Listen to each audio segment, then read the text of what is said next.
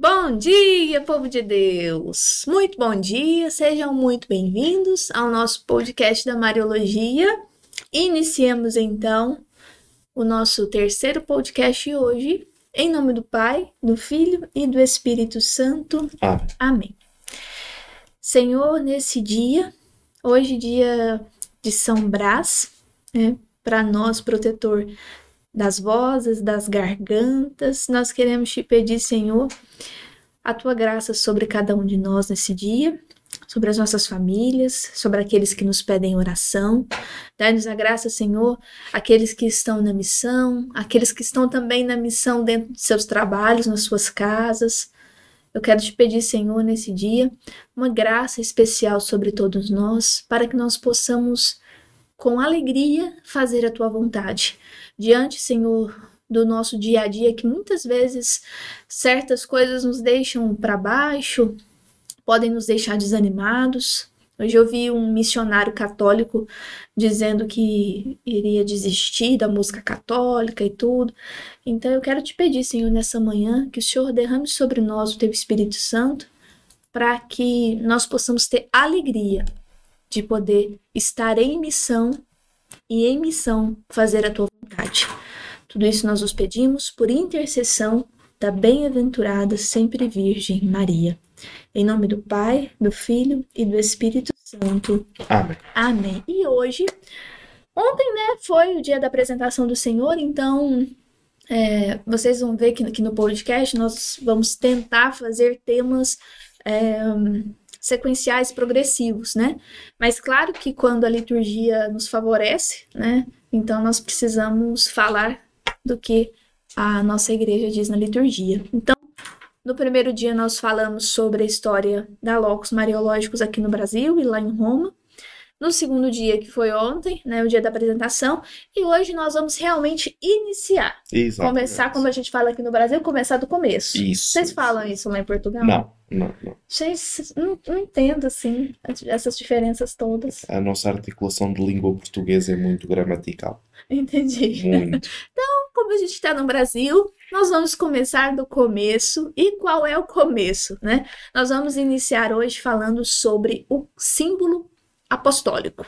Carol, mas parece catequese. Espera que vocês vão ver se vai parecer catequese isso aqui.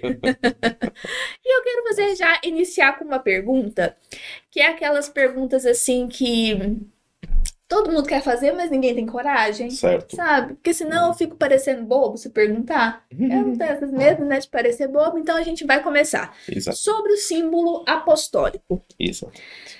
É, nós chamamos de símbolo apostólico, mas nós também chamamos de credo, Isso. né? Eu tenho duas perguntas. Uhum. É credo Bom, ou é símbolo? E a segunda pergunta, que aí você já Isso. engata, é apostólico porque foram os apóstolos que que escreveram? Uhum. Ora bem, então tentando responder a- às perguntas. A primeira, credo é a primeira palavra eh, em latim desta, não lhe vou chamar oração, desta declaração de fé, profissão de fé, o nome, o nome técnico, a professio, a fidei, profissão de fé. Eh, como nós sabemos, começa com credo in unum Deum, né? creio em um só Deus. Então, celebrando-se a Eucaristia em latim durante tantos séculos, esta profissão de fé ficou conhecida por credo. Contudo, ela não nasce sequer na Igreja Latina, nasce no Oriente. E tem no Oriente ela, sendo uma profissão de fé, recolhe vários elementos que nós consideramos elementos dogmáticos, elementos do mistério da fé, porque reparem, nós acreditamos em três pessoas, creio um só Deus, Deus Pai, creio em Deus Filho, creio em Deus Espírito Santo, e creio em igreja, enquanto igreja, na igreja. né? Nós não acreditamos na igreja, nós acreditamos em igreja. né? Então, assim sendo, no Oriente existe uma expressão muito simpática que diz o seguinte: sum, sumbalein, verbo sunbalein. Balein significa junto, ou significa agrupar. Agrupar com. Então, símbolo é aquele que agrupa os diversos elementos num só, vamos dizer, local. Então, o, a profissão de fé agrupa os diversos elementos do mistério da fé num só local. Deu para entender a diferença. Então, assim sendo, o que é que nós, temos, o que é que nós acabamos por ter aqui? Uma, uh, vamos dizer assim, uma visão bastante interessante, porque se nós pensarmos no Evangelho, o que é que acontece no Evangelho? Acontece que Maria conservava todas estas coisas no seu coração. O que é que lá está escrito em grego? O verbo sunbalein. Colocar junto. Depois de uma forma ordenada, etc. Então, credo ou símbolo? Símbolo. Qual é a origem do credo? Alguns, melhor, do símbolo, não é? porque se chama símbolo apostólico, neste caso símbolos, porque são vários. Uma visão inocente vai dizer: Ah, isto, foram, isto foi aquilo que os apóstolos ensinaram e que escreveram, e isso fez a profissão de fé. Sim, não. De facto, os apóstolos fundam uma série de igrejas. O plural de igreja é igrejas, pode nos parecer estranho, mas, por exemplo, no livro do Apocalipse fala-se já das sete igrejas, que é uma igreja. Uma igreja é uma comunidade uma multidão, uma assembleia convocada e reunida. Correto? Isso é o que significa a palavra eclesia do grego, portanto, igreja. Uh, igreja, eclésia, tradução em português de eclésia. Eclésia em latim vem do grego eclesia. Eclesia significa uh, assembleia convocada e reunida. Então, destas assembleias convocadas e reunidas são várias, que têm origem, claro, todas na pregação apostólica. Pensemos que os portugueses, quando chegaram à Índia, encontraram cristianismo, porque São Tomé uh, tinha ido em missionação para a Índia e depois o mundo ocidental esqueceu-se que existia São Tomé na Índia, chegou lá, uh, ensinou o querigma, o querigma, a base do nosso anúncio de Cristo que morreu e ressuscitou, foi martirizado e a Igreja Malabárica ainda hoje em dia existe. Então, estão-se a perceber já das diferenças a acontecer. Então, existe esta inicial pregação apostólica, os apóstolos dispersam-se por todo o mundo, conhecido e desconhecido, ensinam, fundam várias, uh, várias igrejas, todas elas são unidas no mesmo Evangelho, então estas igrejas vão dar origem a formulário de fé, formulários de fé, que vão praticamente corresponder uns aos outros com acentuações diversas conforme os problemas, conforme os tempos. Depois, mais tarde, nós vamos ter, com o Concílio de Niceia, o primeiro concílio ecuménico de Niceia, em 325, convocado pelo, pelo então imperador, só aí é que vai acontecer um fenómeno que é os vários bispos das várias igrejas vão tentar começar a fazer formulários de fé que consigam de uma vez por todas serem os pontos fundamentais uh, da fé. A partir dessas afirmações, constrói-se então toda a dogmática por um lado e combate-se as heresias por outro lado. Nós hoje, no nosso podcast, vamos especificamente dirigir-nos à presença de Maria nestes formulários de fé, à metamorfose que foi sofrendo esse percurso, uh, no fundo, até chegar à formulação que nós temos hoje, nós latinos, que nos provém do símbolo apostólico latino. Então, é, o símbolo apostólico, ele é, eu posso falar a palavra, ele é lido, rezado, é, compreendido em todas as igrejas? Sim. O sim. mesmo símbolo? Não.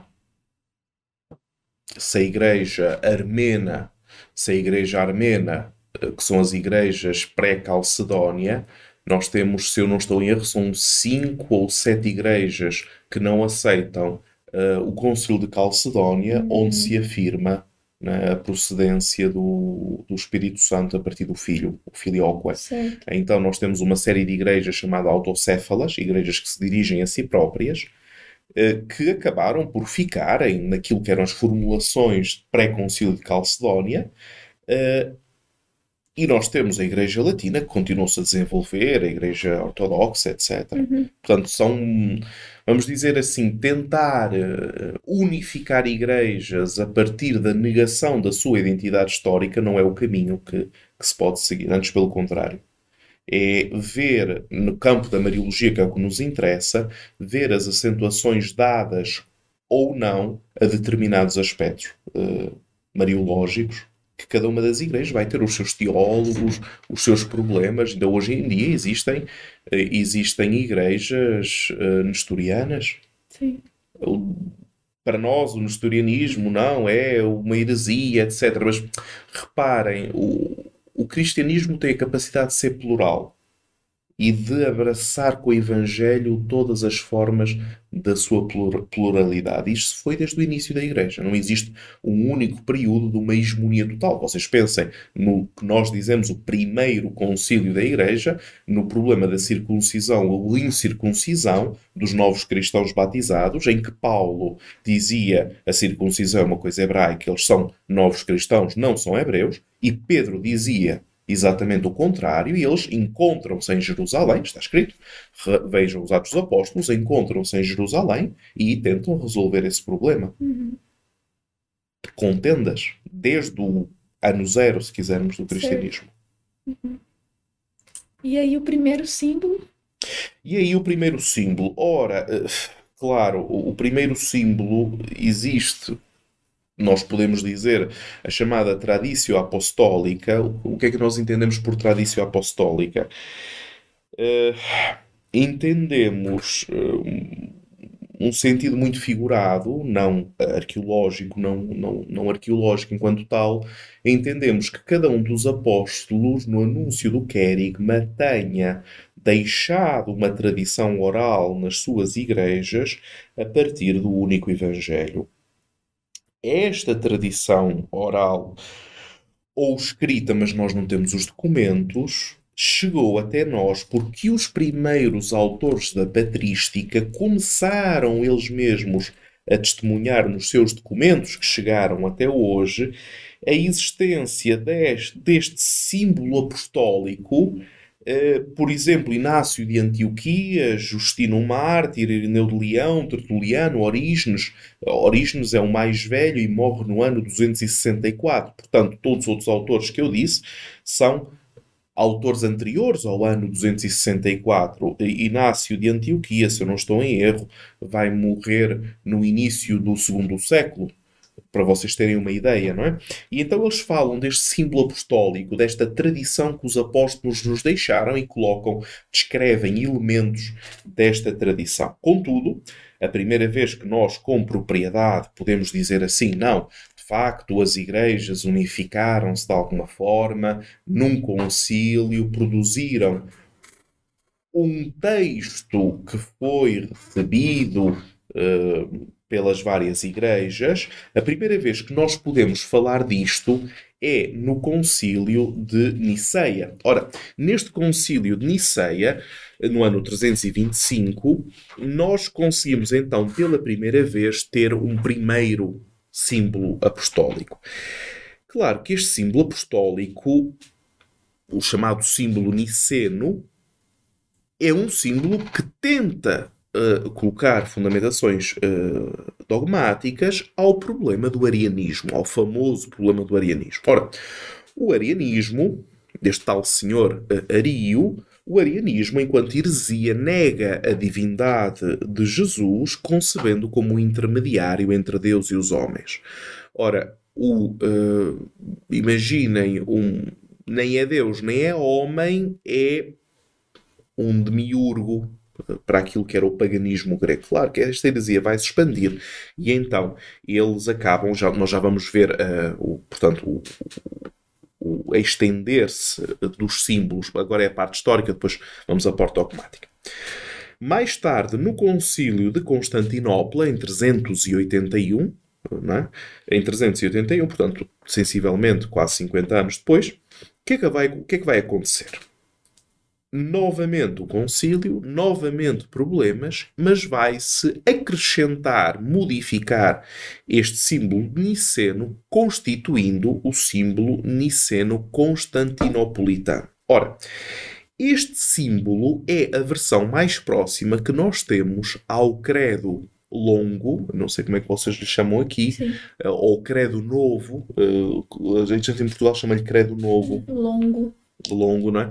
Ao credo novo, que depois do Concílio Vaticano II, de alguma forma, foi bastante adotado na liturgia, eh, e então chamou o credo antigo, o, o símbolo apostólico, o credo antigo, que eu presumo que seja o símbolo niceno.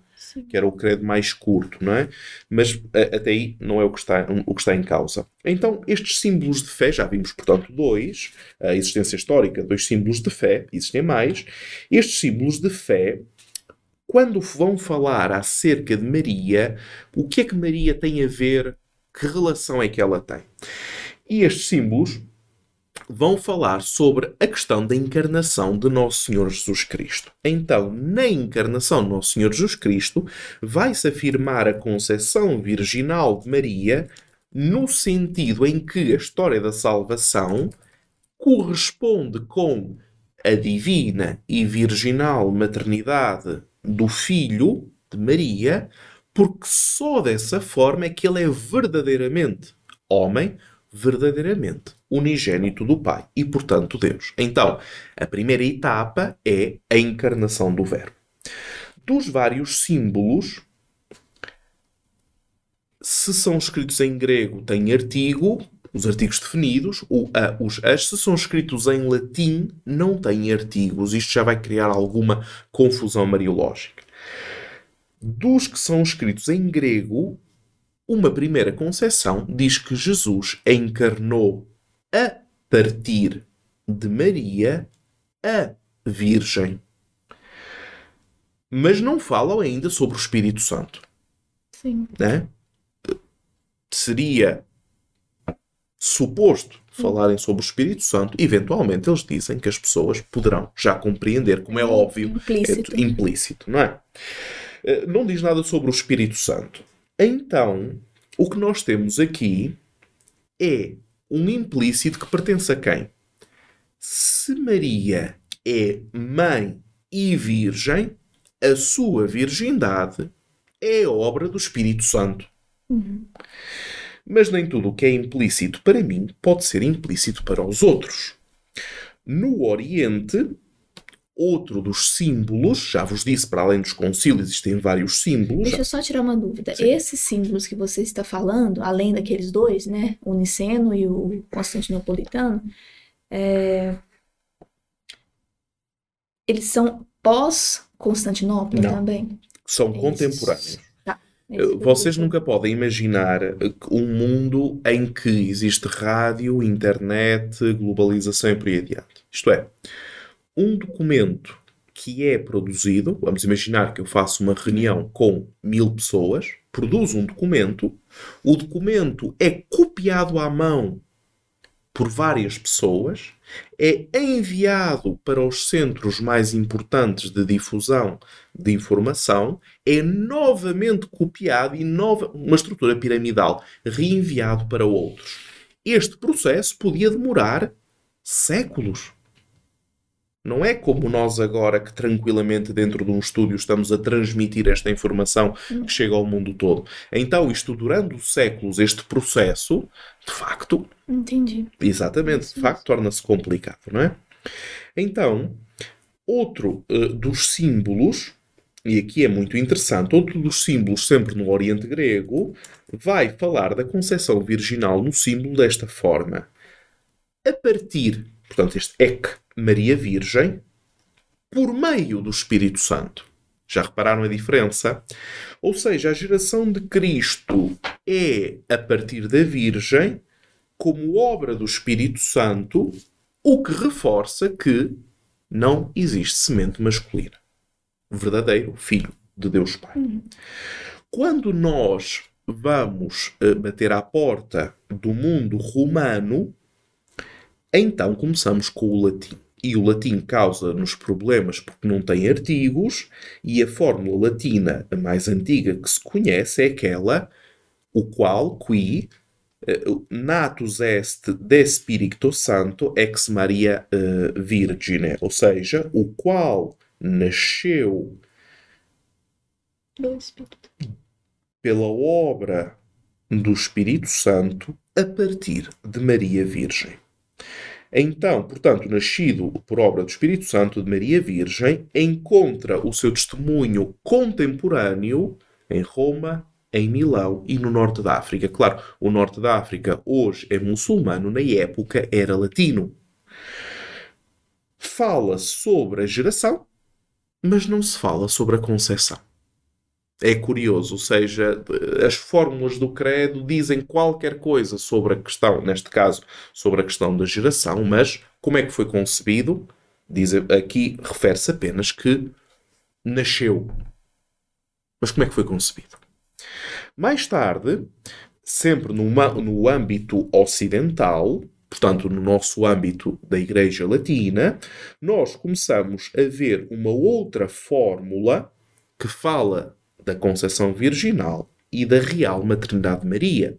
A fórmula diz o seguinte: Qui conceptus est de Espírito Santo, natus ex Maria Virgine, ou seja, o qual foi concebido do Espírito Santo, concepção, e nasceu da Virgem Maria. Claro, esta fórmula é muito mais, uh, diz-nos muito mais, é muito mais próxima de nós. Então, vamos ter presente que de todos estes símbolos que foram conservados e transmitidos, uh, a concepção de Cristo a partir, de, a partir da Virgem Maria é obra do Espírito Santo e isso é património da fé universal e perene da Igreja. Os símbolos apostólicos não se alteram, as alterações que teriam que ter já foram alterados. O que é que sobra? Ou seja, nós fazemos este percurso histórico, claro que depois disso também temos outros concílios, como é o concílio eh, de Latrão em 1123, do qual nós tiramos a última fórmula que nós lemos, já estamos no século XII. Mas o que é que fica?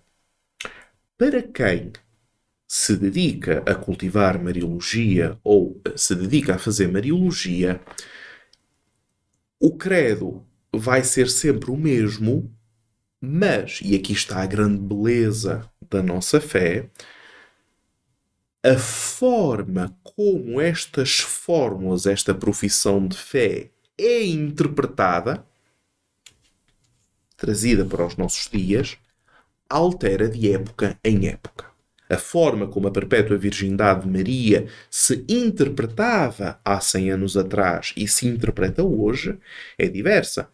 A ação do Espírito Santo, a chamada, se quisermos, pneumatologia, é muito diversa. Na Igreja Latina, o Espírito Santo foi praticamente esquecido, já vos disse, coisificado como graça, deixou de ser pessoa, e ali ficou.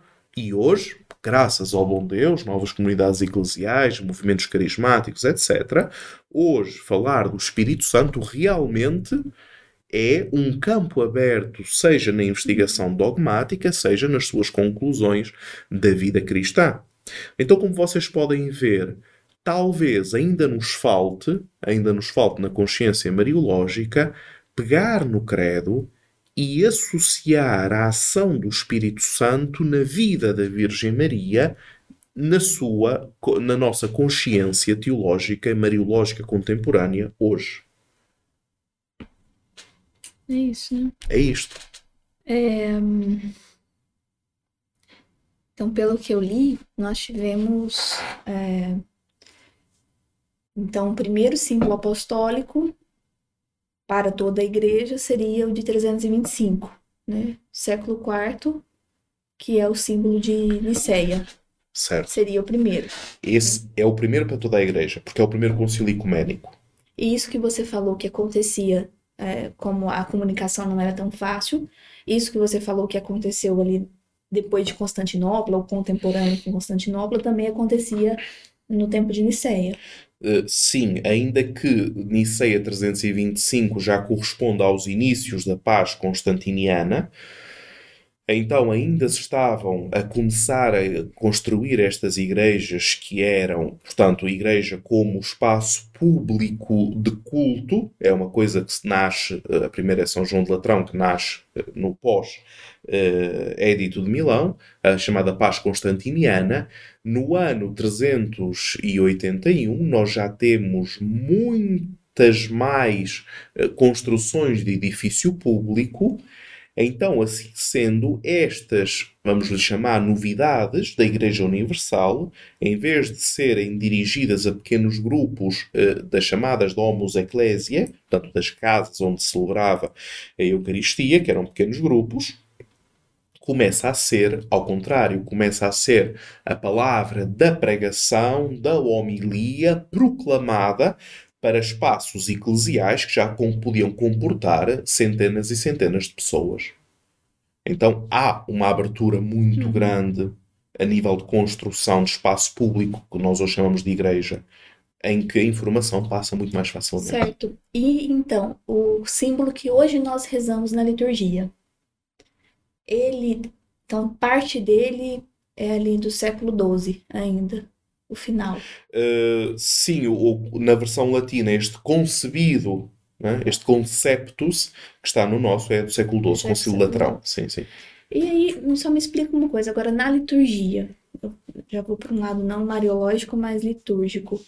É, por que que em certos momentos litúrgicos nós rezamos o credo longo, o credo niceno constantinopolitano, e em todo o restante da liturgia nós optamos por rezar ali o, ambos estão, estão certos. Só que um tem muitas mais coisas implícitas é e outro tem muitas mais coisas explícitas. Hum. É, é apenas isso. Faz parte da, da criatividade litúrgica, digamos assim.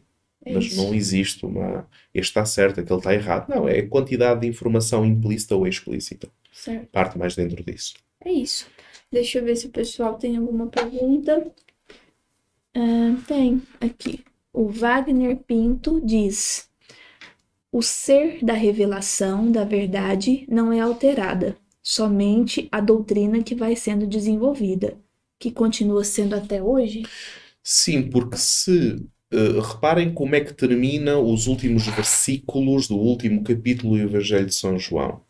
Se tivéssemos que escrever tudo aquilo que Cristo fez e foi, não chegariam todos os livros do mundo.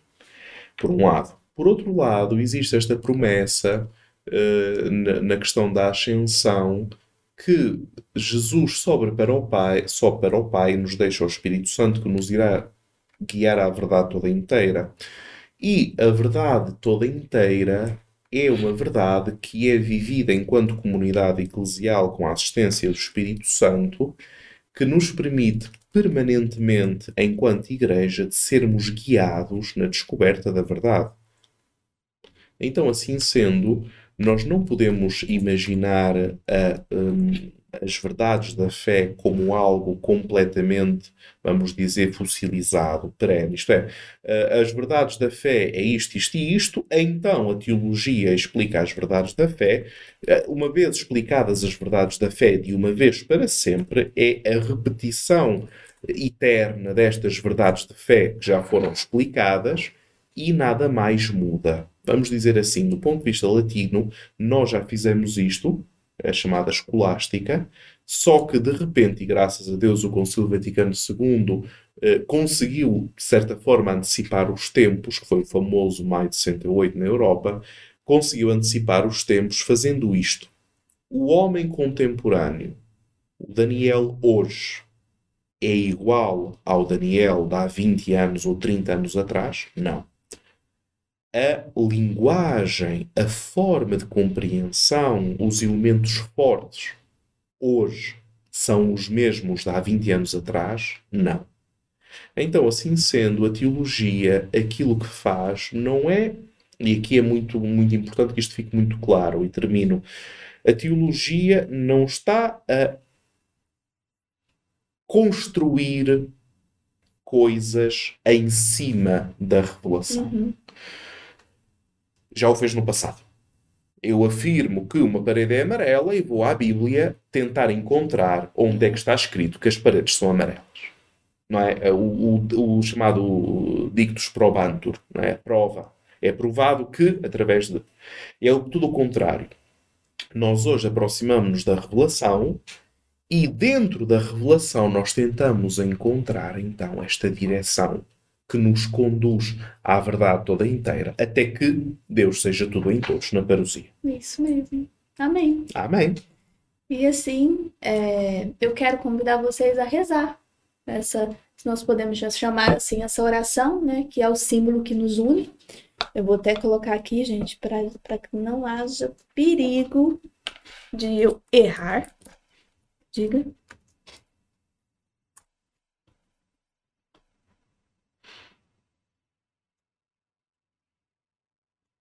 Colocar aqui. Para nós podermos rezar juntos e finalizar hoje o nosso podcast. Então, nós que já estamos em oração, nós não vamos rezar o credo niceno constantinopolitano, mesmo que a Fran disse que ela acha ele mais profundo. nós vamos rezar o credo, o símbolo dos apóstolos. Então vamos lá.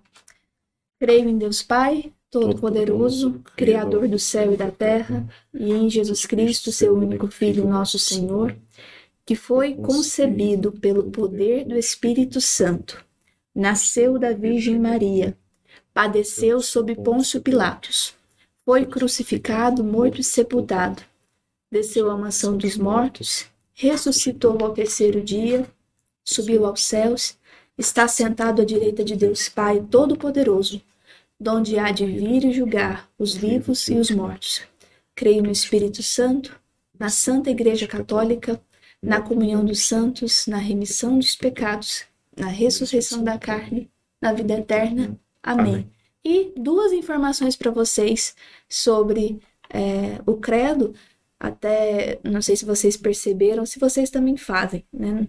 Como no momento litúrgico, quando se reza a a oração do símbolo dos apóstolos, do símbolo apostólico, é, no momento que nós rezamos bem aquilo que nós falamos hoje. É, Criador do céu e da terra, e em Jesus Cristo, seu único Filho, nosso Senhor, que foi concebido pelo poder do Espírito Santo, nasceu da Virgem Maria. Esse momento na liturgia é sugerido para que nós façamos uma vênia, durante todo esse trecho, não só no momento da Virgem Maria, mas durante todo esse trecho, a liturgia nos sugere que nós façamos uma vênia. Então, é algo de se aprender. E uma outra informação é que o credo, o, essa oração rezada pelo, pelos luteranos, Uhum. Esse trecho também é o mesmo.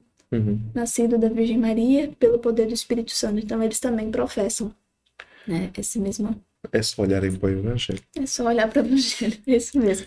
E assim nós finalizamos o podcast de hoje.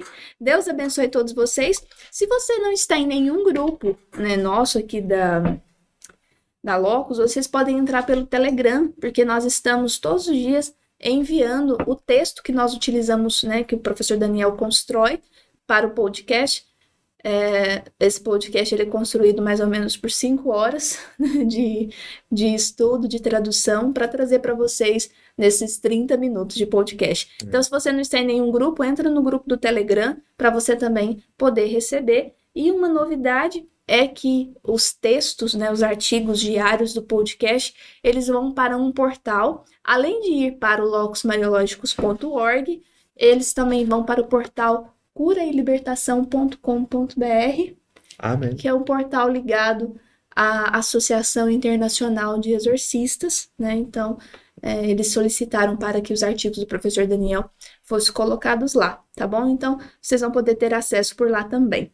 Deus abençoe todos vocês. Um santo dia, com a graça de Deus. E amanhã, às 9 horas da manhã, a gente se vê aqui, se Deus quiser. Em nome do Pai, do Filho e do Espírito Santo. Amém. Amém. Até amanhã. Se Deus quiser.